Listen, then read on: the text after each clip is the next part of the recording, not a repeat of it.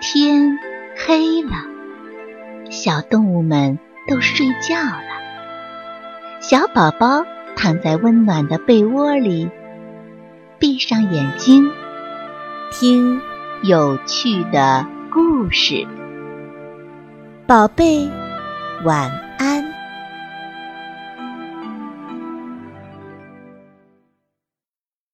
大个熊的喷嚏。一天，大个熊打了个大喷嚏。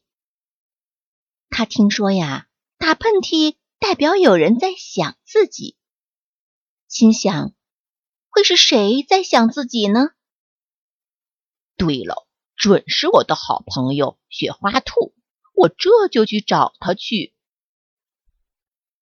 来到雪花兔家的时候，大个熊看见他正在忙着。大扫除呢，雪花兔，我刚才打了个大喷嚏，是不是你在想我呀？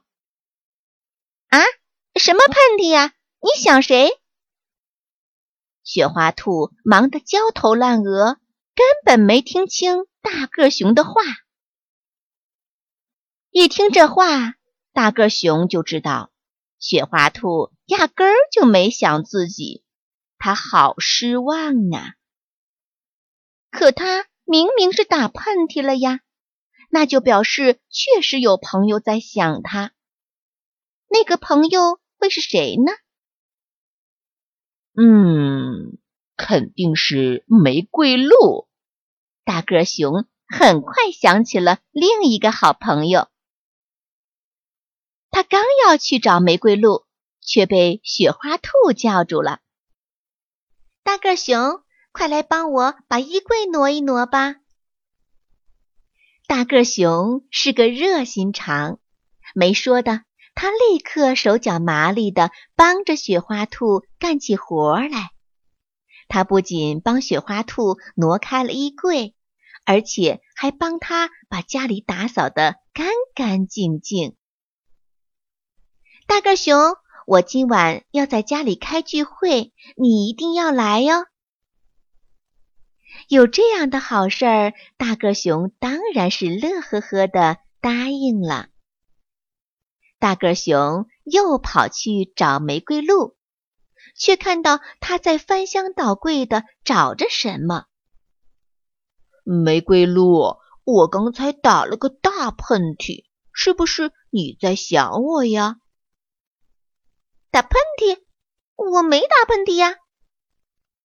玫瑰鹿只顾找东西，他也没听清楚大个熊说什么。大个熊一听，心里更失望了。哎，看样子想他的也不是玫瑰鹿呀。究竟是谁在想我呢？他皱了皱眉头。哦。多半是呼噜猪。呼噜猪是大个熊的铁哥们儿，没错，导致他打喷嚏的肯定是呼噜猪。他刚要去找呼噜猪，却被玫瑰鹿叫住了。大个熊，我前阵子买的那条裙子不见了，快来帮我找找吧！大个熊马上帮着找起来。有了他这个帮手，玫瑰鹿不仅很快找到了裙子，而且还意外的找到了一顶失踪了很久的帽子，一顶他本来打算送给大个熊的帽子。大个熊，这顶帽子现在是你的了。大个熊很喜欢这顶帽子，他高兴的把它戴在了头上。接着，大个熊来到了呼噜猪家里。呼噜猪正在厨房做饭呢。呼噜猪，我刚才打了个大喷嚏，是不是你在想我呀？什么？你想在厨房里打喷嚏？这可不太好吧？正忙得起劲儿的呼噜猪答非所问。这一下，大个熊彻底失望了。唉，看来是我想多了。其实朋友们谁也没有想我。对了，大个熊，咱们几个朋友里就属你的厨艺最好了，你能帮我做菜吗？大个熊当然不会拒绝好朋友的请求了，他很快就帮呼噜猪做了一顿香喷喷的大餐。呼噜猪很感谢大个熊。他还把大个熊留下来一起吃饭呢。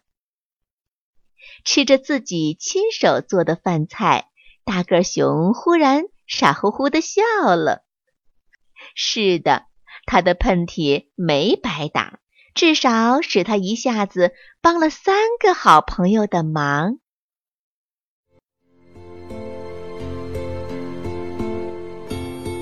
小朋友们。故事讲完了，该睡觉了，宝贝，晚安。